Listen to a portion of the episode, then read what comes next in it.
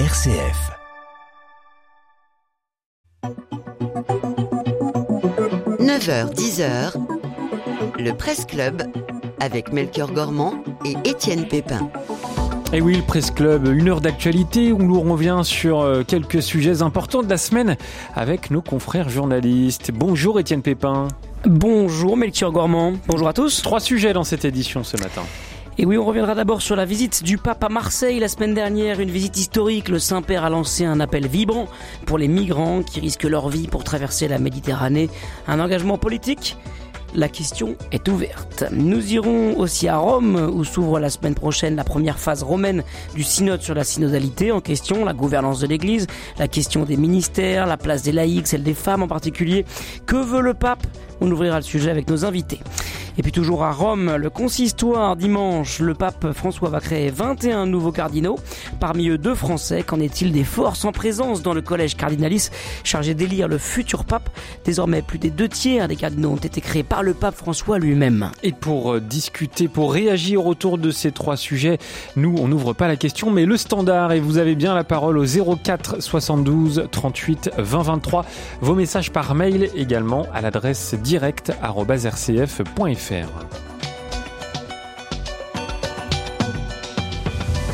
Et ils sont deux, Étienne, à nous accompagner dans ce Presse Club. Antoine-Marie Zohar, bonjour. Bonjour à vous et bonjour aux auditeurs de RCF. Merci d'être avec nous. Vous êtes directeur de la rédaction de Famille Chrétienne. Nous sommes également en direct de Rome avec Jean-Marie Guénois. Bonjour. Bonjour Étienne. Comment allez-vous depuis Rome? Quelle est l'ambiance là-bas? Euh, Très bien. C'est une ambiance euh, euh, de fait, parce que la création de cardinaux, c'est toujours euh, un événement pour l'Église universelle. Et on voit ces hommes qui seront bientôt en rouge, encore un peu timides de cette promotion. Et eh c'est toujours un, réjouissant dans une Église qui parfois va mal, mais qui parfois va bien. Alors on va en parler, je rappelle que vous êtes rédacteur en chef euh, euh, religion au Figaro. Et on va tout de suite entrer dans notre premier sujet, Étienne, avec euh, cette visite du pape François la semaine dernière en France, enfin en France, à Marseille. Vous allez voir, vous avez cassé mon lancement, mais qui aura une visite historique à Marseille, la première visite pontificale dans la cité phocéenne depuis plus de 500 ans. Une visite pour clôturer les rencontres méditerranéennes qui se sont tenues là, autour des enjeux qui traversent la marée nostrum, comme on l'appelle, enjeux essentiels de notre époque, la paix, la crise migratoire, l'écologie, le dialogue interreligieux. L'occasion pour le Saint-Père de prononcer plusieurs discours d'une rare intensité, en particulier pour l'accueil des migrants. Je cite le pape François, nous ne pouvons plus assister aux tragédies des naufrages provoqué par des trafics odieux et le fanatisme de l'indifférence. Une visite aussi, quoi qu'on en dise, en France, 60 000 personnes de toute la France ont participé à la messe du pape au stade Vélodrome de Marseille samedi. On a renoué là avec les grandes heures des visites pontificales en France, une visite euh, qui a fait renaître l'enthousiasme des catholiques. Le pape les a euh, galvanisés avec son exhortation euh, à un tressaillement de la foi dans son homélie. Alors, la première question, est-ce que finalement, Antoine-Marie Zohar, vous aviez soulevé le lièvre, vous l'avez, vous, vous aviez interrogé le pape François là-dessus? Est-ce qu'il est venu à Marseille? Ou est-ce qu'il est venu en France? Alors, il est bienvenu à Marseille, il est bienvenu sur les rives de la Méditerranée, selon moi, et c'était l'essentiel de son discours. C'est pour ça qu'il l'a répété, qu'il l'a martelé, et je pense que l'on est en mesure de comprendre. Je me mets deux secondes à la place des pèlerins espagnols ou allemands qui n'ont toujours pas eu la visite d'un pape euh, depuis dix ans. Euh, je pense en particulier aux Espagnols qui aiment bien euh, Francesco Bergoglio, enfin Jorge Maria, le pape Francisco. je vais mélanger deux, voilà, mais c'est le même. Il hein. n'y a pas, il a pas de confusion. Et de fait, ils sont un peu furieux. J'ai parlé avec des Espagnols, ah donc mettez-vous un tout petit peu à leur place. Nous, on est blessés un peu, allez, touchés un peu dans notre orgueil d'avoir entendu le pape nous dire je vais à Marseille et pas en France. Il est venu un peu en France, d'ailleurs, pour la petite histoire. Ah, quand même, deux secondes de légèreté. Le cardinal lui, lui a rappelé la oui, oui, tout à fait. avec beaucoup de complicité d'ailleurs entre les deux. On a bien vu cette complicité entre les deux hommes, c'était assez touchant. On sentait bien qu'ils étaient sur la même longueur d'onde. Pour la petite histoire, dans l'avion où euh, Jean-Marie Guénois et moi étions avec euh, une grosse soixantaine d'autres journalistes à accompagner le pape François euh, en fin de semaine dernière, j'ai eu voilà le j'ai une, une petite boutade, j'ai dit au pape ben, merci de venir à Marseille et, et puis un peu en France quand même, j'ai fait un petit sourire et là il m'a regardé pareil, souriant et du bout des du bout des doigts euh, euh, il a dit un peu. voilà. Ce qui était effectivement cette concession qu'il a faite. Alors après, euh, je n'aurais pas votre enthousiasme du matin à parler des grandes heures des voyages pontificaux. Alors, on va, on va en reparler, mais justement, je voudrais qu'on entende justement. Il y a eu un beau moment au Vélodrome, mais c'est pas les grandes heures des voyages pontificaux en France, à Lourdes, à Paris. Je vais vous poser la question tout à l'heure. Jean-Marie Guénois, comment vous avez vécu vous ce moment à à, Marseille? Est-ce que, euh, est-ce que quand même c'est un voyage pour toucher le cœur des Français? Moi je trouve que il a été euh, intensément euh, court ce voyage, mais il a été, été total. Je pense que, et même dans l'économie de mots, il y a eu évidemment le long discours du samedi matin devant les rencontres méditerranéennes, sur les questions dont on parlera ensuite, sur les questions de migration notamment. Mais il y a eu un seul mot qui, à mon avis, a retourné l'opinion. C'est quand le pape a dit en français euh, Bonjour Marseille, bonjour la France.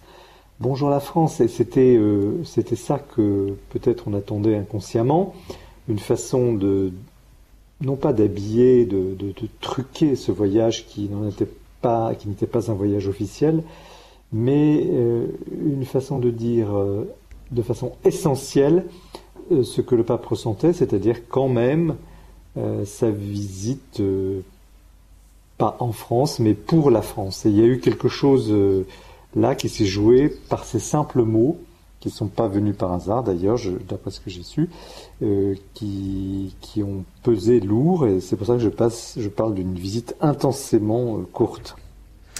Alors, le pape François a positionné au cœur de son voyage, il est venu à Marseille pour euh, la fin de euh, ses rencontres méditerranéennes, 70 jeunes, 70 évêques du pourtour méditerranéen, des cinq rives de la Méditerranée sont venus réfléchir justement aux grands enjeux euh, qui se présentent justement à la Méditerranée, la question de la paix, la question de la migration, la question de l'écologie aussi.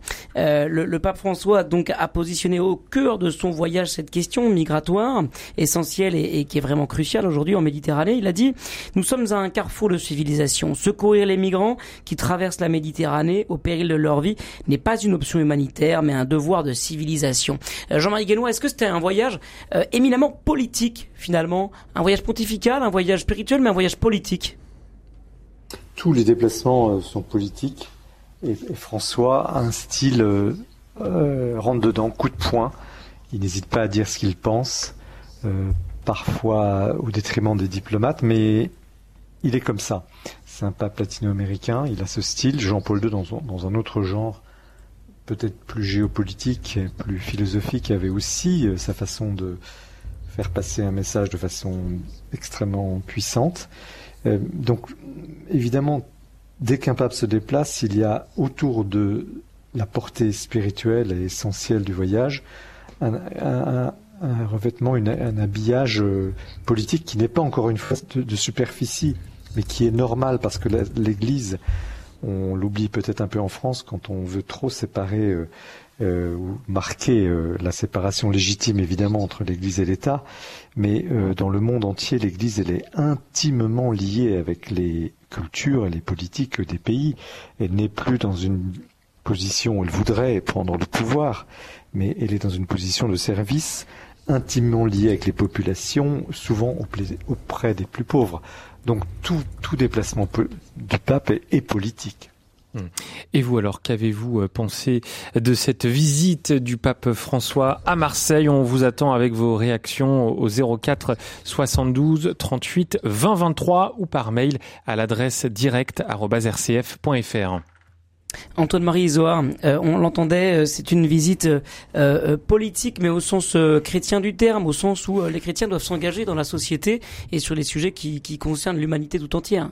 Mais je suis complètement d'accord, effectivement, c'est politique et en même temps, d'une certaine façon, le pape ne fait pas de politique, au sens où, évidemment, tout ce qu'il dit, toutes ses paroles ont des conséquences éminemment politiques, et Dieu sait s'il le sait, et c'est exactement ce que disait, je crois, Jean-Marie Guénois. maintenant, il faut se rappeler que les responsabilités, les stratégies nationales, continentales, mondiales, elles s'appartiennent pas au pape. Et de fait, lui n'a pas un gouvernement euh, avec une armée, avec euh, un pouvoir euh, susceptible de d'influer sur le monde, de sorte que voilà. Alors le pape, il fait aussi de la politique quand il nous dit euh, au retour, euh, toujours dans l'avion, donc au retour pour cette fameuse conférence de presse qui est un peu le, le clou du, du de, de la participation. non, non, surtout pas euh, de la participation au vol, au vol euh, du, du Saint-Père.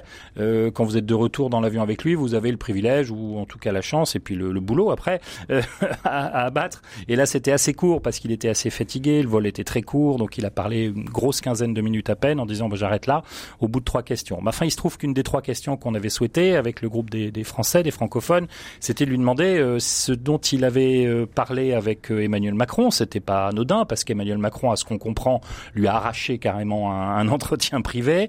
Et donc, on voulait savoir s'ils avaient entre autres parlé d'un sujet qui est pas anodin, qui est la question évidemment. de la fin de vie avec un projet de loi que permettez-moi de le dire sur cette antenne, assez hypocritement, euh, l'exécutif a retardé en disant bon, on va pas faire ce, ce, on va pas faire ça au pape, voilà, on le fera plus tard. Bon, super, ça, ça change pas. Enfin, objectivement, ça, ça change rien. Enfin, je, voilà. Euh, ce qui est sûr, c'est que c'est que à ce moment-là, le, le, le, le, pape nous dit on joue pas avec la vie, euh, ni au début ni à la fin. C'est-à-dire qu'il nous parle de la vie, euh, de sa, de sa, de son opposition et de l'opposition de l'Église par définition, parce que toute vie est sacrée euh, pour l'Église et pour son pasteur suprême. Au début avec la question de l'avortement et à la fin avec la question de la, de, de, du suicide assisté, de l'euthanasie qui est en, en discussion en France. Et en fin de compte, c'est une question de cohérence. C'est ça qu'il faut qu'on essaie de comprendre, ce qui n'est pas toujours entre, simple dans nos milieux. Entre le début de la vie et la fin de la vie, il y a le milieu. Et puis, le milieu il est un question... peu long, si vous me pouvez permettre. Eh ben, il y a des pauvres, il y a des migrants. Voilà, Alors ça. le pape, est-ce il que, va fort. hein. Est-ce que. Antoine Marie, être justement euh, engagé à ce point-là sur la question migratoire et euh, dans le même temps euh, engagé sur le début et la fin de la vie, c'est c'est cohérent, c'est ça, ça va ensemble. C'est c'est extrêmement cohérent. Ça, ça, ça saute aux yeux de tout le monde. La seule chose, c'est l'insistance euh, ça saute aussi aux yeux de tout le monde, du pape François depuis dix ans. Ce qui est sûr, c'est que le pape François, il s'inscrit dans un temps historique, dans un temps euh, géopolitique, et que, le, enfin, comme Jean-Paul II qu'on nommait tout à l'heure, s'est opposé euh, au pouvoir euh, communiste en particulier de l'autre côté du mur, parce que c'était ce temps de l'histoire. Le temps de l'histoire aujourd'hui, c'est celui de 30 000 hommes, femmes, enfants qui ont péri en mer depuis moins de dix ans en Méditerranée. Jean-Marie Guénois, justement, alors après cette visite pontificale, on a entendu une certaine forme de ré récupération politique en France, en particulier à, à droite et à l'extrême droite, avec euh, la volonté pour certains d'opposer euh, les papes, opposer le pape François sur la question migratoire, au pape Benoît XVI, au pape Jean-Paul II euh, sur cette question-là. Est-ce que c'est intelligent? Est-ce que c'est là encore une fois euh, est-ce que c'est là qu'il faut taper, quoi, d'une certaine manière euh, Les papes euh, s'opposent pas les uns les autres, en fait? Jean-Marie Guénois. Il y, y, a évidemment, oui, il y a, y a, quelque chose de, de, de c'est pas évident. C'est, vous me disiez toujours c'est cohérent, mais c'est pas évident.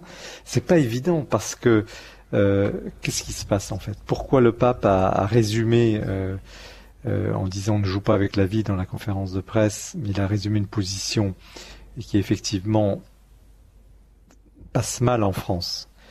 D'un côté, vous avez des gens qui ont toujours défendu la vie qu'on pourrait, sans faire de catégorie, mais c'était quand même une tendance forte du pontificat du pape Jean-Paul II. Et puis, ce pontificat défend euh, plutôt, bien sûr, défend la vie, hein, très très fortement d'ailleurs, euh, avec des mots très forts, et il défend aussi euh, les comme jamais. Alors, je vais revenir un instant sur les migrants, mais là, cette fois, le pape François a mis sur le même plan, Antoine-Marie Isoard le disait également a mis sur le même plan la défense de la vie, la défense des migrants.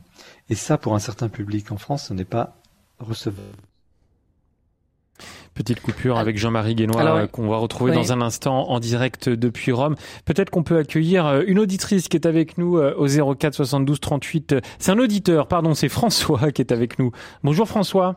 Oui, bonjour, bonjour à tous, à tous les, aux deux, à vous tous, ou à vous trois ou autres et, aux auditeurs. Euh, voilà, ma question c'est est-ce qu'on peut penser que la, le report par Emmanuel Macron, le report euh, en fait, euh, enfin il a dit à l'an prochain, mais c'est s'inédié, de, de la loi sur la fin de vie, euh, à la grande colère que j'ai entendue à la radio, sur votre radio, des partisans du suicide assisté, est-ce qu'on peut penser que c'est une suite de sa conversation privée euh, avec le pape à Marseille? Merci beaucoup François pour cette question, une question qui a beaucoup tourné pour tout vous dire dans beaucoup de rédactions. Antoine-Marie et Zohar, qu'est-ce qu'on peut répondre à François? Est-ce qu'on on, a des suppositions, on n'a pas forcément une, une réponse si on en croit euh, l'autre François, donc si je puis me permettre, le, pape François, euh, dans l'avion toujours, il nous dit je n'ai pas évoqué cette question avec Emmanuel Macron euh, lors de notre entretien au Palais du Pharaon qui a duré une, demi-heure. Euh, il faut-il le croire? Je ne le sais pas, parce que pour tout vous dire, il y a eu un petit moment de, flottement, puisque après l'entretien privé entre les deux hommes, euh, l'Élysée a fait un, petit briefing oral de ce qu'on sait, euh, de ce qui a été repris par de nombreuses agences et de bons médias français qui ont dit, euh où il a été dit par l'Élysée, ben, ils ont parlé entre autres du sujet et des migrants, évidemment, et de la question du, projet de loi sur la fin de vie. Et puis arrive euh, quelques heures plus tard un communiqué de l'Élysée officiel nous disant que le sujet n'était pas, enfin, dans lequel le sujet n'apparaissait pas. Donc, est-ce que c'était une façon, finalement, je, moi, ma version, c'est que le sujet a été abordé, Surtout qu'il faut comprendre qu'il y a aussi des entretiens euh, parallèles. Il y a un entretien entre le secrétaire d'État euh, du Saint-Siège, le cardinal Paroline, qui est un, le bras droit du pape sur, les, sur ces questions-là, entre autres, euh, un peu le, ce qui serait chez nous le ministre de l'Intérieur et, et le Premier ministre et des Affaires étrangères. Il à peu près tout, à peu près tout, parce que ça c'est un peu allégé. Mais et euh, Gérald Darmanin. Donc il parle avec Gérald Darmanin en privé. Je pense que ces sujets-là peuvent revenir sur la table. Ce sont des dossiers. On aborde des dossiers dans ces cas-là. Et ce dossier-là, il est important pour le Saint-Siège. Euh, donc est-ce qu'on peut penser qu'ils ont choisi de concert de ne pas publiquement dire que le sujet avait été abordé et le pape, d'ailleurs, quand il nous en a parlé dans l'avion, dit oui, j'en avais parlé la dernière fois avec Emmanuel Macron quand il était venu. C'était en octobre 2022. Mais je le redis, on peut pas jouer avec la vie. Non, non, non, non, non, non. Et le pape a des paroles fortes. Jean-Marie Guénaud l'a rappelé tout à l'heure. Quand il parle d'avortement ou quand il parle d'euthanasie, c'est plus rare, mais et c'est moins mis en valeur par tout un tas de nos amis euh, du monde des médias. Il faut, il faut aussi ne pas se le cacher. Euh, eh bien, le, pape dit, oh ben, on en a parlé euh, la dernière fois. Mais voilà. Est-ce que, alors, pour répondre à la question de votre auditeur, il n'y a pas de report s'inédié, il y a un report visiblement jusqu'à fin de l'année. On entend que novembre, décembre, le, le, le, sujet devrait revenir. Est-ce que on avait dit il avant a demandé... la fin de l'été, ah, ça devait être carrément maintenant. Voilà, ça, devait être carrément maintenant. Est-ce que sans doute, je pense oui, qu'Emmanuel Macron a aussi, d'autres, a aussi d'autres priorités pour être très franc. Euh, la, la, France est quand même pas dans un état exceptionnel. Il y a un certain nombre de sujets. Euh, il y a des, le, le, débat sur l'immigration déjà, qui est un autre gros sujet de ce voyage, si ce n'est le, plus important, qui est qui est en qui est en, sur la table puisqu'il y a un projet de loi. Il y a, il y a tout un travail sur l'immigration qui est en qui est en cours aussi. Donc euh, moi je pense que c'est c'est juste une question de, de, pr de prendre du temps, peut-être de d'être informé par un prendre un peu plus de temps. On a vu une photo étonnante euh, ou pas surprenante non plus, mais de d'Emmanuel Macron encore avec un évêque avant-hier ou hier, avec, avec le cardinal Boustillot. enfin l'évêque monseigneur Boustillot devient cardinal euh, demain et il était encore s'il s'est arrêté à l'archevêché. C'est pas rien. Je pense que le euh, Emmanuel Macron il y a des petites choses, il y a une petite musique qui rentre dans sa tête et ça va peut-être l'aider à faire un choix un peu plus un peu plus posé, j'espère, et serein pour nous. La conversion d'un président. Pour la vie surtout. Un, ouais, un, enfin, il s'est bon converti il y a 12 ans déjà. Mais enfin, euh, Jean-Marie Guénois, juste sur la question que j'ai posée en, en, en, introduction de ce sujet, est-ce qu'on a renoué ce week-end, le week-end dernier, avec euh, les grandes heures des visites pontificales? L'ambiance au stade Vélodrome était absolument incroyable. Il n'était pas plein ce stade, mais il y avait une ambiance fervente, une belle ambiance euh, de, de prière. Est-ce que vous avez ressenti euh, quelque chose de l'ambiance des voyages pontificaux autour de Benoît XVI ou du pape Jean-Paul II oui, encore plus parce que il y avait quelque chose dans, dans ce stade qui, comme un immense œuf, il y a, une ambiance qui, était communicative, une communion très très forte que l'on ne retrouve pas dans, dans des cérémonies similaires qui se déroulent dans des grands stades qui sont souvent plus plus ouverts, plus froids d'une certaine manière. Et il y a eu, et on a vécu quelque chose, un moment inoubliable, très court, très intense, mais inoubliable. Antoine Marisoire, vous sembliez avoir un, un, avis un peu différent. Non, non, non, non, mais je, je suis d'accord avec Jean-Marie Guénois euh, sur sur le sur le sur l'enthousiasme et sur le ce moment qu'on a vécu. Ça, c'est clair que c'était très très impressionnant.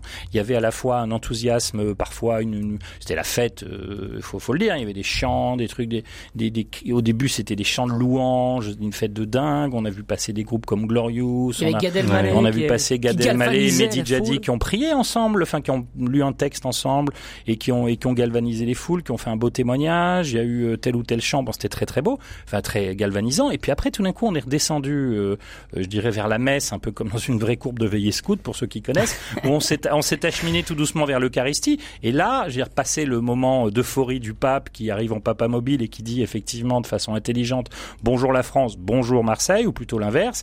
Euh, et là, on est rentré dans la célébration et c'était très beau. C'était une belle liturgie, euh, et des beaux chants, des, un choix. De, enfin, moi, je suis assez attentif à ça parce que je suis animateur de chant pour vous dire à tout à titre personnel.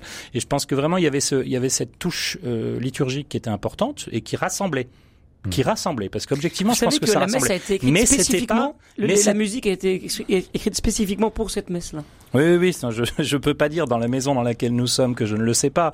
Euh, il faut pas cacher à nos auditeurs. On est chez nos confrères entre autres de prix en église. Alors c'est marrant parce qu'il y avait il y avait des prix en église dans toute la chorale. Il y avait des et puis, aussi, et puis hein. tous les, les, les tous les fidèles avaient magnificat et eh ben rien que ça Écoutez, pardonnez-moi d'être un peu béat ou naïf, je trouve que c'est plutôt sympa. Il y avait effectivement la musique, la liturgie qui était très belle, euh, de, préparée par, euh, par les assomptionnistes et pris en église, j'imagine. Et puis il y avait ce livret qui était distribué aux 50 000, 60 000 fidèles de Magnificat, qui est mon mmh. groupe éditorial, ne nous le cachons pas, on a tout dit. Non mais euh, plus que ça, pour répondre quand même à votre question, et je finis là-dessus, euh, c'est pas le voyage en France avec le pape qui traverse le pays. Vous voyez, qui va de Lourdes à Paris, euh, qui va. Moi, mon cœur est à Lourdes, donc euh, évidemment, tant que je vois pas le pape François à Lourdes, je, je sens qu'il manque quelque chose. la Champagne. Il manque quelque chose, et on sait combien. alors Benoît XVI y est venu, je dirais, avec juste deux étapes à Paris à Lourdes, mais qui était très forte. Enfin, la messe aux Invalides, c'est un truc de dingue. J'ai lu chez un de mes confrères, je veux pas le citer, mais que c'était le plus grand rassemblement autour d'un pape depuis Jean-Paul II.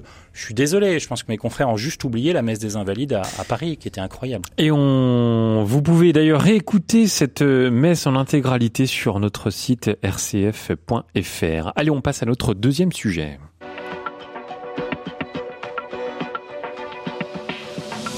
Le Presse Club avec Melchior Gormand et Étienne Pépin. Et toujours avec nos deux invités jusqu'à 10h, Antoine-Marie Zohar, vous êtes directeur de la rédaction de Famille Chrétienne, et puis Jean-Marie Guénois, rédacteur en chef religion au Figaro. Vous continuez également de réagir en temps réel à tout ce qu'on va dire au 04 72 38 20 23. Étienne, l'assemblée plénière du synode sur la synodalité, c'est un nom compliqué, ça veut dire en gros une grosse consultation. Je vais tout vous expliquer. Oui, voilà. Elle, cette assemblée plénière démarre à Rome mercredi. Oui, cette première phase universelle du synode sur l'avenir de l'Église va durer quatre semaines jusqu'au 29 euh, octobre. 365 pères et mères synodaux euh, se réunissent donc au Vatican autour des grands thèmes et enjeux qui se présentent à l'Église catholique d'aujourd'hui. C'est l'objectif de ce synode.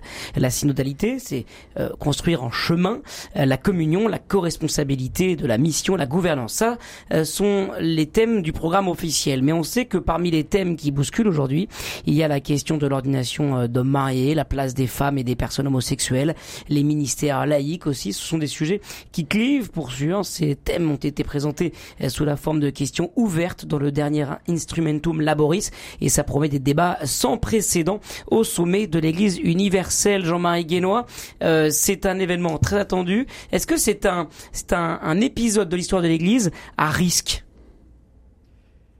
Oui, il est très contrôlé d'une certaine manière parce que j'en discutais hier avec un, un, spécialiste du droit canonique ici à Rome qui me disait que de toute façon, même si euh, les propositions extrêmement audacieuses et dérangeantes pour beaucoup se, seront probablement votées vu le, vu le, vu le choix des, des participants euh, au synode, donc euh, il n'y a pas tellement de risque de ce point de vue-là. Euh, il y aura euh, de toute façon sur le plan canonique une question très très importante qui est que le statut de l'évêque en tant que tel ne peut pas être modifié sans la réunion d'un concile. C'est-à-dire que, en réalité, bien sûr, ce synode remet sur la, table la question de l'autorité du pouvoir qui prend les décisions dans l'Église. C'est un peu ça. Et à quel titre et comment est-ce que l'on peut intégrer davantage des laïcs que des femmes, notamment dans ce processus de décision. Mais l'Église et le pape lui-même sait très bien que, en, définitive, l'épiscopat, l'évêque, l'épiscope, dans la tradition euh, millénaire de l'Église, bimillénaire de l'Église, reste euh, le seul habilité à prendre au final les décisions. Et ça, c'est la grande ambiguïté de cette réunion, qui est très très ouverte sur le plan, sur le fond, mais qui, sur le plan du droit canonique, va se heurter à de sérieux obstacles. De sérieux obstacles. Le débat, on, risque d'assister à des débats un peu euh, houleux, euh, vifs, euh, peut-être un peu décisifs, Antoine Marizoa. Bah oui, parce que comme dans tous ces événements, vous avez des gens qui ont des positions un peu plus un peu plus fortes d'un côté ou de l'autre, pour ou contre les quelques sujets que vous avez pu donner de de, de, qui ressortent, mais qui sont forcément pas les plus importants finalement sur l'avenir de l'Église. Enfin, je veux dire sur le sur la crédibilité de l'Église, sur euh, l'évangélisation, la présence de l'Église demain. Enfin voilà, euh, qui sont plus des questions d'organisation euh, mais évidemment, ces paroles euh, plus radicales, euh, qu'elles soient progressistes ou conservatrices, elles s'expriment beaucoup, elles font beaucoup de bruit, et tout le ventre, alors pas mou, mais tout le tout le ventre de, de, de, de tous ces autres évêques ou intervenants ou observateurs qui sont plus dans la nuance, qui ont plus une attitude pastorale, mais qui veulent pas forcément un changement doctrinal ou d'enseignement radical, voilà eh ben ces gens-là, on va pas beaucoup les entendre parce que le pape les appelle à la réserve. Et, ceux-là, ils obéissent en général.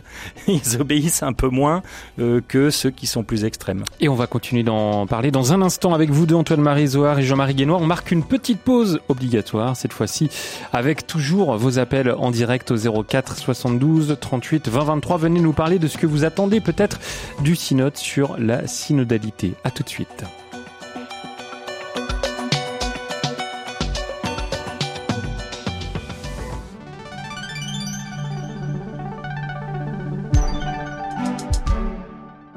Tous les midis, enthousiasmez-vous avec Culture Club.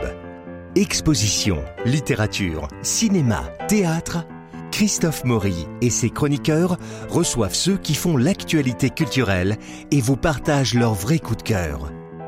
Culture Club, c'est du lundi au vendredi à 12h30 sur RCF.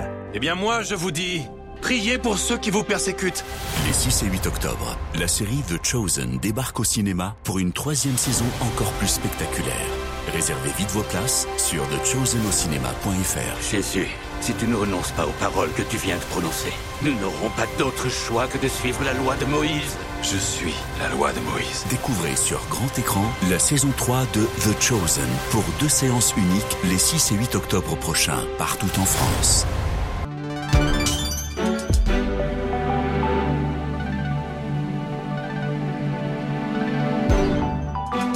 9h30, on continue ce Presse Club. Nous sommes dans notre deuxième sujet ce matin qui concerne le synode sur la synodalité avec la première phase romaine, comme on dit, qui démarre mercredi. Euh, Antoine-Marie Zoard, on vous a un peu coupé la, parole. On était sur euh, peut-être ces débats qui euh, allaient peut-être avoir lieu lors de cette assemblée. Et j'ajoute, Melchior, Antoine-Marie Zoard, est-ce que l'Église se sent concernée? Est-ce que les fidèles comme vous, comme moi. Alors peut-être pas, parce que nous on est assez éclairés, assez euh, euh, informés de ce qui se passe à Rome. Mais est-ce que les, fidèles qui vont euh, fidèlement à l'église le dimanche, sans se poser finalement trop de questions institutionnelles, est-ce qu'ils se sentent concernés par J'aurais tendance à penser que même nous qui sommes des ouvriers de la vigne du Seigneur, je sais pas, mais en tout cas qui, qui travaillons sur ces sujets au quotidien, on, on en est parfois un tout petit peu éloigné. par une forme de, alors je vais pas dire de ras-le-bol parce que c'est pas du tout un ras-le-bol, mais de de déjà vu, une forme de voilà, vous savez, le synode sur la famille qui était très tendu il y a quelques années. Souvenez-vous, on nous a promis euh, euh, Monts et Merveilles, des débats qui étaient très forts d'ailleurs. Ces, débats ont eu lieu et qui ont accouché, je dis pas d'une souris parce qu'il s'est passé des choses, mais finalement euh, il y a eu une petite note de bas de page sur la question tant discutée pendant des semaines, des mois, qui a fait, qui a fait couler beaucoup, beaucoup d'encre de tous côtés sur la question de l'accueil, l'Eucharistie pour les divorcés, les personnes divorcées, remariées. Il y a une note de bas de page qui change quoi? Qui change une attitude pastorale, mais qui aujourd'hui, pour l'instant, n'a pas changé grand-chose à part de mettre parfois un peu de pagaille les paroisses. Mais, mais, mais finalement, voilà, je crois qu'il faut être un tout petit peu attentif. Euh, il y a une parole du pape à la fin de ces synodes qui est importante. Donc le pape finalement ira à peu près là où il pense qu'il faut qu'il aille. Euh, c'est peut-être ce qui inquiète certains. Moi, ce que je, pour répondre directement à votre question, mon regret, c'est que j'ai l'impression que la mayonnaise n'a pas pris.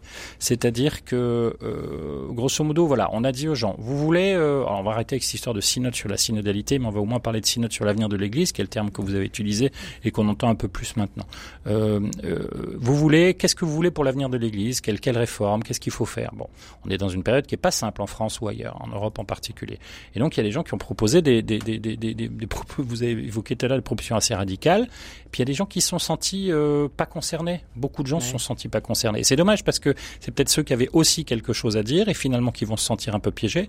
Euh, je le regrette. Euh, oui, je, je, trouve ça assez dommage en fait. Alors, euh, je voudrais qu'on entre un tout petit peu dans la réalité concrète de ce synode. Qu'est-ce qui va se passer pendant quatre semaines là euh, Jean-Marie Guénois, vous êtes déjà à Rome. Vous allez euh, assister ce week-end là au consistoire, donc on va en parler. Et mercredi va démarrer ce synode.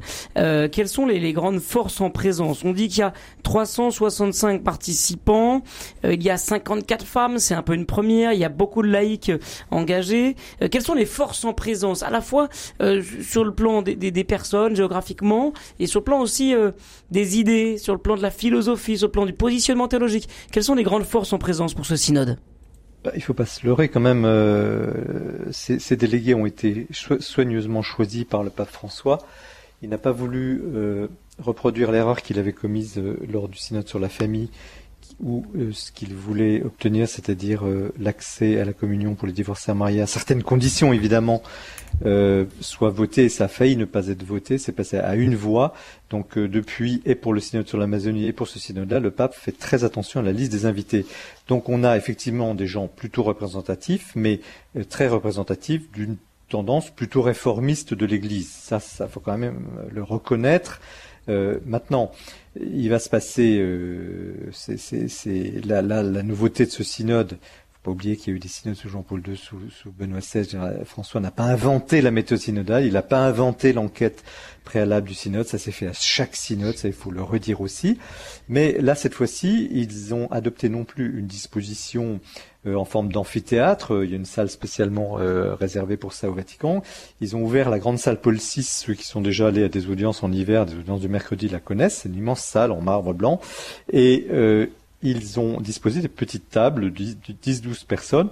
Et donc les, délégués synodaux vont discuter, vont être beaucoup plus en petits groupes, et, voilà un peu la, nouveauté. Mais sur le fond, euh, effectivement, il y a une, une, volonté de réforme très très très forte sur les sujets qu'on a qu'on a qu'on a abordés tout à l'heure.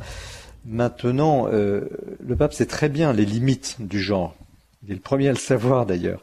Et donc, ce qu'il veut à travers tout ça, c'est pas tant euh, faire une révolution en, en, un, en, en deux mois, c'est-à-dire octobre 2023, octobre 2024 sur le synode. Ce qu'il veut, c'est habituer c'est créer une nouvelle culture dans l'Église qui est très difficile à faire passer, où la décision, où le management euh, ne serait plus clérical ou moins clérical, moins hiérarchique, mais beaucoup plus démocratique en impliquant davantage les laïcs. Donc c'est une sorte de lente pédagogie ce synode. Il veut en marchant pour le coup, en faisant, en faisant effectivement un synode, habituer, en tout cas aider l'Église à changer de culture, de gouvernance, de culture, de décision, en impliquant davantage les autres. Mais je pense que fondamentalement, les piliers vont rester à leur place, la place du prêtre, la place de l'évêque, la place des laïcs, tout ça, ça va rester à sa place, sauf que la circulation entre eux sera peut-être facilitée. Ça, c'est sur la gouvernance, donc le, le moyen de, de gouverner l'Église, de conduire le, le, peuple de Dieu. Bon, très bien. Euh, sur les grandes thématiques qu'on a évoquées, là, le, le mariage euh, des prêtres ou l'ordination d'hommes mariés, euh, les ministères euh, féminins, pourquoi pas le, diaconat féminin, euh, la place des personnes homosexuelles, tous ces sujets euh, qui font à la fois euh, grincer des dents pour certains et qui nourrissent l'espérance d'autres. Euh, est-ce que ces sujets-là, on va vraiment pouvoir avancer dans dans ce synode, dans un sens ou dans un autre? Est-ce que on peut s'attendre à, à une, une, révolution avec ce synode et quelle sera la, la valeur, quelle sera la portée, disons, des décisions de ce synode?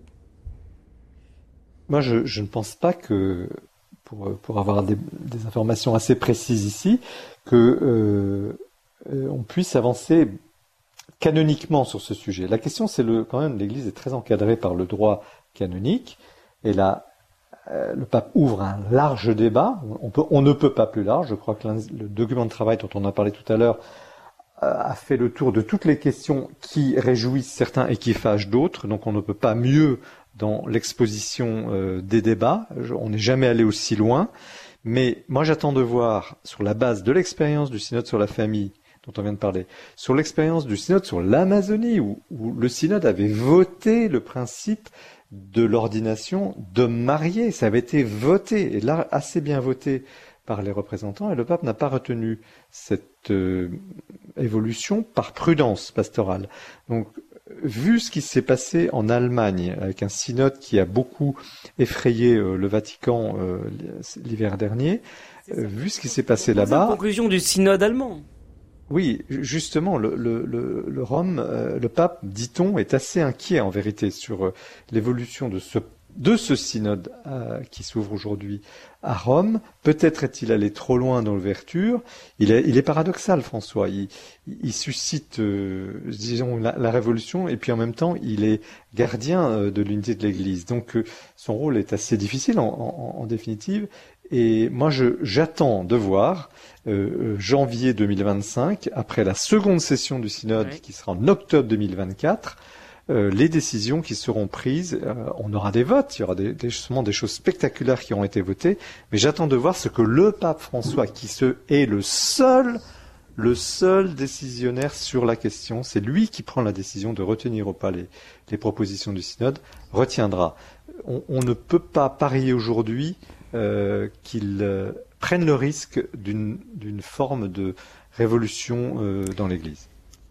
Antoine-Marie Zohar, est-ce qu'il y a une question d'unité de l'Église? Est-ce que l'unité de l'Église euh, est en danger. Alors le mot est un petit peu, euh, un peu peut-être un peu trop fort, mais euh, quand on voit les forces en présence et certains le, cette envie d'aller de l'avant, de, de, de, beaucoup moderniser l'Église, et puis ceux qui au contraire veulent revenir aux traditions, aux fondements ancestraux de l'Église. Bon, quand on voit ces, ces, ces mouvements de l'Église qui s'opposent, est-ce que l'unité de l'Église est en danger là aujourd'hui? Moi, je crois qu'en tout cas, et Jean-Marie Guénois le disait très bien, et d'ailleurs c'est le rôle, c'est l'un des rôles principaux, voire les deux rôles principaux euh, du pape euh, à la tête de l'Église, c'est de conforter euh, les fidèles dans la foi et c'est d'être le ferment de l'unité de, l'Église, de l'institution et, du corps du Christ sur la terre. Donc je pense qu'effectivement c'est, c'est, un, c'est une attention qu'a, François, comme l'ont eu ses prédécesseurs, dont dont la devise personnelle était qu'il soit un, ut unum sint, c'était, c'était Jean-Paul II. Benoît XVI a fait aussi de, larges donner de, des gages d'unité. Alors on pense en particulier vers le, vers le, monde traditionnaliste et les, gens qui euh, célèbrent dans la messe la messe traditionnelle. On peut pas dire que François ait forcément euh, facilité cela, mais d'une certaine façon, avec la, je permettez-moi ce mot, mais avec la violence de, de la, du, du motu proprio euh, sur la messe traditionnelle, il a aussi voulu garantir l'unité parce que, euh, à certains égards, à certains égards, dans certains cercles, je pense aux États-Unis en particulier, ces milieux-là étaient très très durs, très très durs, voire schismatiques. Voilà, avec le pape François probablement pas le cas dans notre Église de France. Et là, je pense que là, ça a fait mal. Euh, en revanche, euh, je, enfin, pas en revanche, mais pour continuer à contribuer à ce que vous disiez, euh, alors Jean-Marie, euh, qui est un plus fin connaisseur que moi maintenant, qui fait un peu autre chose de mon quotidien, mais que de suivre Rome à 100%. Mais il y a cette phrase, je crois, Jean-Marie, vous, vous me direz si je me trompe, mais de, de, de, de, de François, euh, d'ailleurs peut-être dans un avion, à propos du synode allemand, il existe déjà une église, pas la peine d'en créer une autre. Est-ce que c'est à peu près ça le, euh, Pire que ça, il avait dit, il avait dit, il existe déjà une église enfin protestante réformé. c'est ça. Euh, et on n'a pas besoin d'une deuxième. Donc euh, il a été terrible. il a été terrible comme comme Messieurs, vous me vous m'offrez la transition justement. Vous m'offrez la transition parfaite pour conclure sur ce sujet. Ce week-end, euh, euh samedi, il va y avoir une grande veillée écuménique euh, qui va précéder justement ce synode.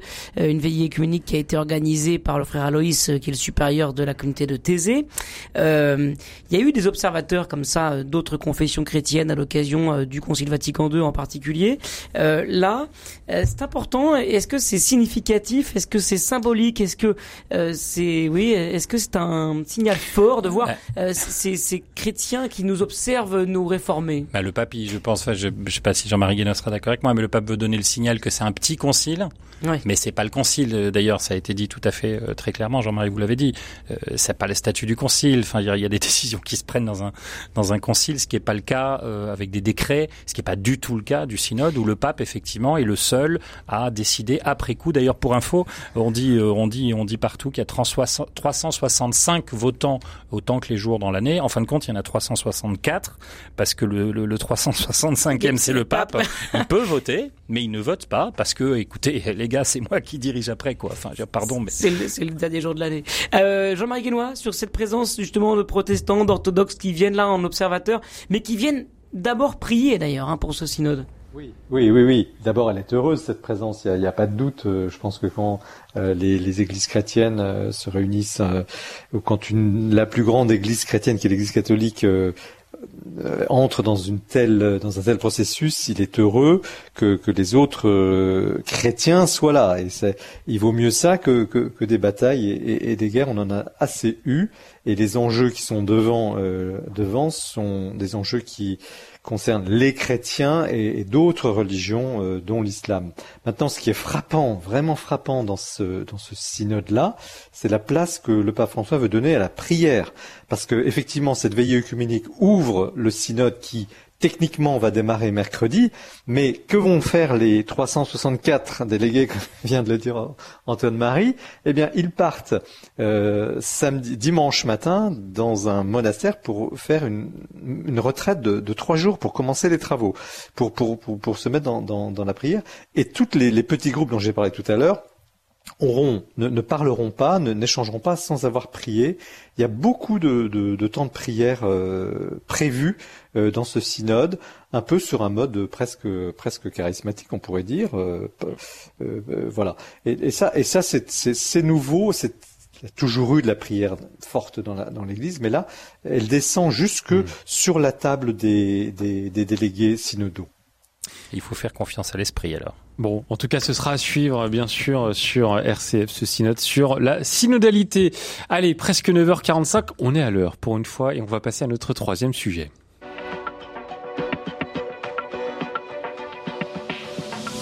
Le Presse Club avec Melchior Gormand et Étienne Pépin. Et avec Antoine-Marie Isoard de Famille Chrétienne et Jean-Marie Guénois du Figaro, on arrive euh, doucement à la fin de ce Presse Club, toujours avec vos appels, vos témoignages au 04 72 38 20 23. 21 nouveaux cardinaux, Étienne, seront créés par le pape François dimanche lors de ce qu'on appelle le consistoire. Qu'est-ce que c'est, Étienne, ce consistoire? Eh bien, le consistoire, c'est le jour, c'est cette célébration euh, justement de création de ces cardinaux. Les, les cardinaux se mettent à genoux devant le pape François pour recevoir la barrette cardinalis et euh, cette pourpre cardinalis hein, qui est la couleur vraiment euh, des cardinaux. Alors, 18 d'entre eux, parmi ces nouveaux cardinaux, auront moins de 80 ans et seront donc électeurs. Parmi ceux qui recevront la barrette rouge, on retrouve deux Français. D'abord, l'évêque d'Ajaccio en Corse, monseigneur euh, François-Xavier Boustillot. Il est franciscain, il a 54 ans, il est à la tête du diocèse de Corse depuis 2021. L'autre Français créé cardinal, c'est monseigneur Christophe Pierre, il a 77 ans, il est nonce apostolique aux États-Unis depuis 2016. Parmi les nouveaux cardinaux, notons aussi euh, monseigneur Victor Manuel Fernandez, il vient d'être créé, euh, nommé préfet du dicaster pour la doctrine de la foi, et monseigneur Pietra Battista Pizzaballa, c'est le patriarche latin de Jérusalem tous les, noms hein, qu'on pourrait donner évidemment, euh, le collège cardinaliste comprendra 137 électeurs à partir de demain, dont 53 européens. Plus des deux tiers de ces cardinaux ont été créés par le pape François. Là encore, euh, ce consistoire, Jean-Marie Guénois, est politique. Cette émission est, manifestement politique. Le pape François est un pape politique, Jean-Marie Guénois. Ne, ne, nous tirez pas trop vers ce sujet euh, politique parce que c'est quand même d'abord euh, c'est une tentation, oui, c'est une tentation. Maintenant, euh, ce, cette nomination de, de, de cardinaux, c'est le Sénat de l'Église quand même avant tout. Bien sûr, ils vont élire un pape, euh, mais, c'est une sorte de, de, conseil des sages.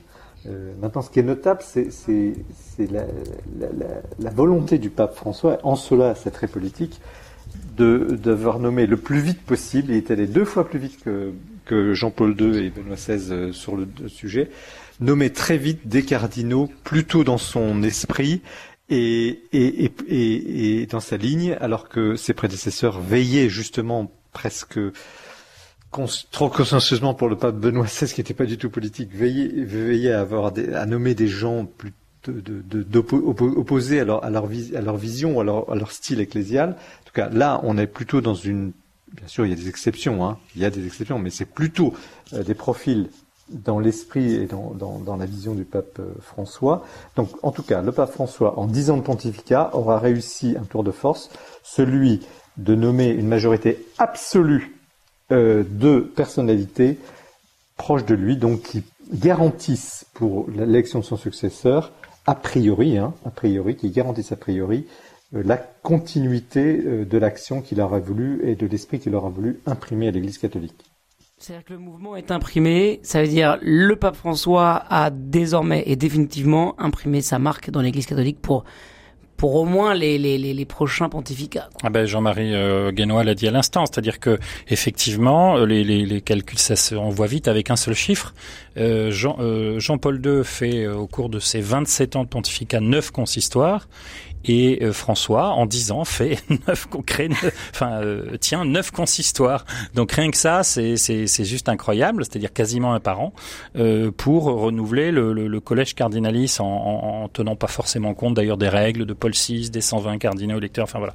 Euh, donc là, on a 137 cardinaux électeurs, ce qui laisse quand même quelques, quelques temps au collège cardinalis pour se transformer avec le décès des uns et des autres, parce que vous savez que les cardinaux sont pas toujours forcément des gens très jeunes.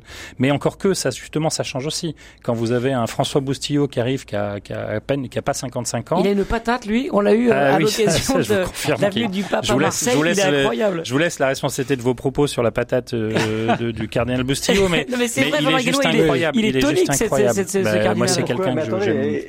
Oui.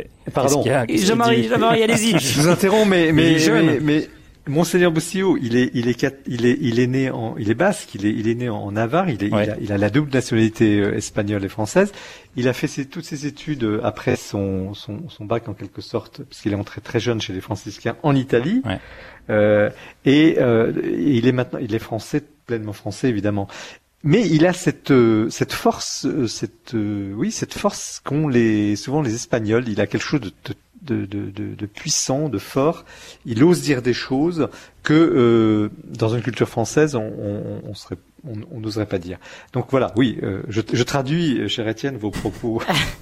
il a, il, a nous a beaucoup bouleversé. Il est venu de manière très simple, très simple. Il marche pas ses mots. Il est, euh, je crois, en plus, une, il a une vraie capacité de s'adresser à toute l'Église. Et puis c'est un priant. C'est aussi, un priant. Et il a cette capacité de parler effectivement à l'ensemble des catholiques, ce qui est, ce qui est très rassurant.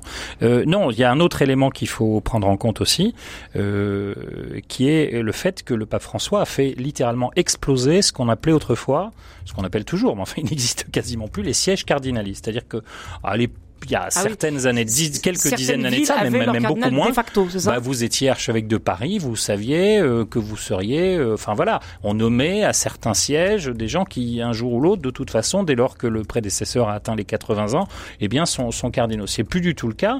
Le pape est allé euh, assez tôt dans son pontificat, je crois.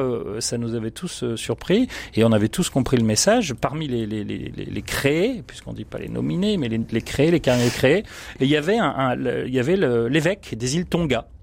Voilà. Et il avait euh, ce, ce, ce, ce, brave, il c'est un type, hein, c'est un homme adorable. Il, il, il, cet évêque de Tonga, il avait une, un diocèse, enfin oui, un diocèse comme, gros comme, une paroisse parisienne.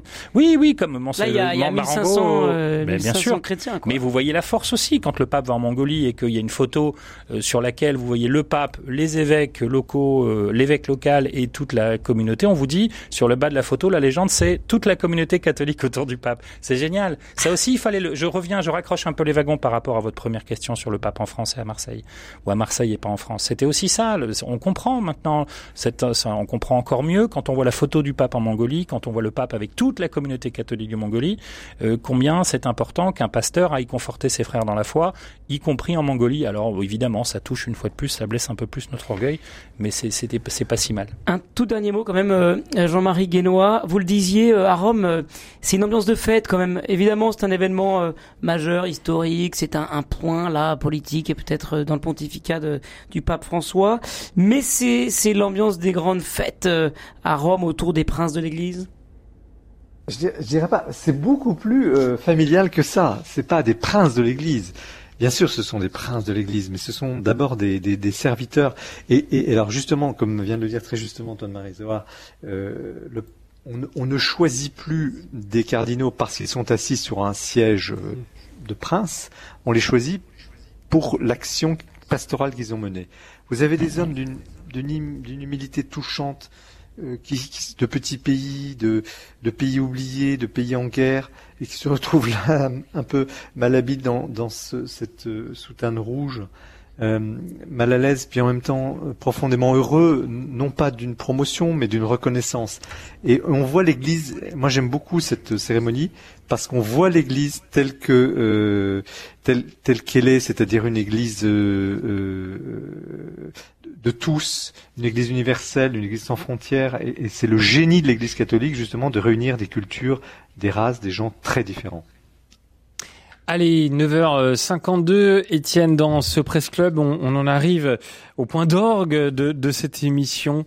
Euh, ce sont les choix de nos invités, des euh, informations peut-être un peu plus positives. Euh, enfin, tout était positif aujourd'hui, on va dire, mais euh, positives avant de partir en week-end. Qui veut commencer Exactement. Allez, oui, qui, qui, veut commencer? Allez, Jean-Marie Guénois, on va commencer avec vous. Euh, un peu de fraîcheur, un peu de douceur euh, pour euh, finir ce. ce qu'on a dit était, était parfois ah, un, oui. un, petit peu, un petit peu raide, mais quand même, euh, il y a, y a justement dans cette église qui, qui, qui qu'on disait malade, perclus, euh, discréditer ce qui est vrai en partie. On a vu par exemple avec le, voyage à Marseille il y a une semaine, on, on le voit avec cette cérémonie de, de nouveaux cardinaux et puis ce synode qui commence, débattu évidemment et heureusement débattu.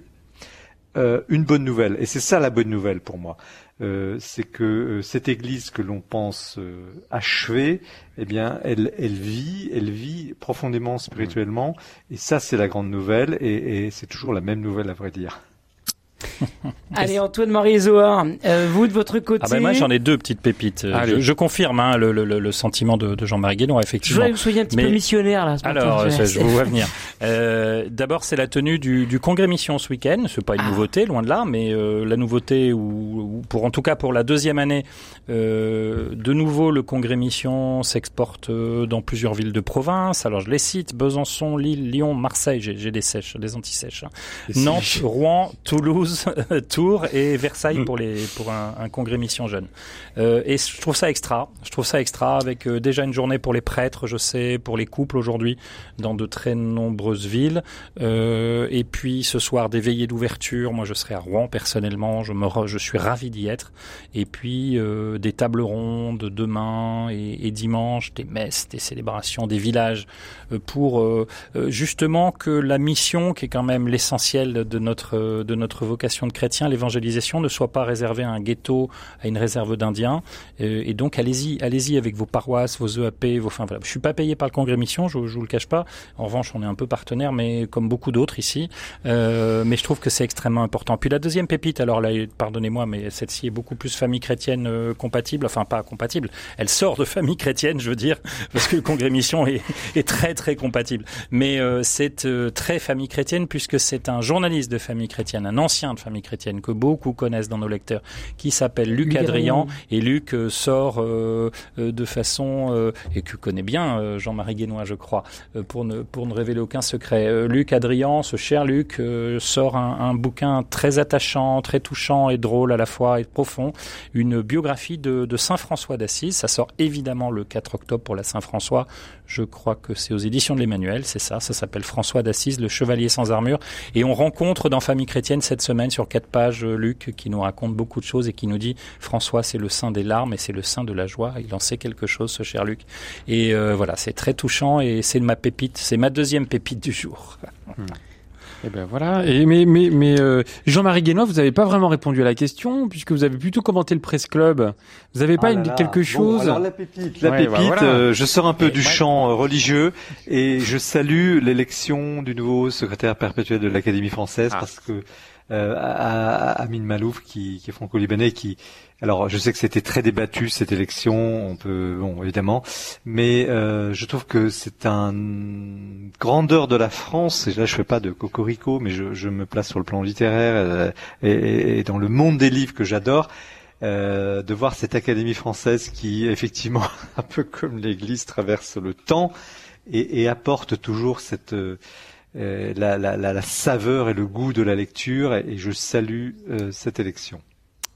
À propos du, du, monde des livres, je me permets une, une dernière pépite parce qu'il le dira pas lui-même. Et vous l'avez pas dit, je crois. Ah si on l'a reçu alors. Ah, vous l'avez reçu, mais là vous l'avez pas dit tout à l'heure. C'est ce que je veux dire. C'est que c'est que l'ami Jean-Marie, il sort un livre qui, qui, permet de bien comprendre François justement. Ah oui, on a fait une interview avec Jean-Marie la semaine dernière. C'était formidable. Euh, la Révolution. La Révolution. Parce que de mémoire, euh, Jean-Marie, vous allez peut-être pouvoir nous le dire, mais quand le pape a vu le livre, il a vu la Révolution, il, il a eu un petit commentaire, hmm. non C'est ça Ah oui, c'est vrai. Vous lui avez présenté votre livre au pape François. Qu'est-ce qu'il a dit?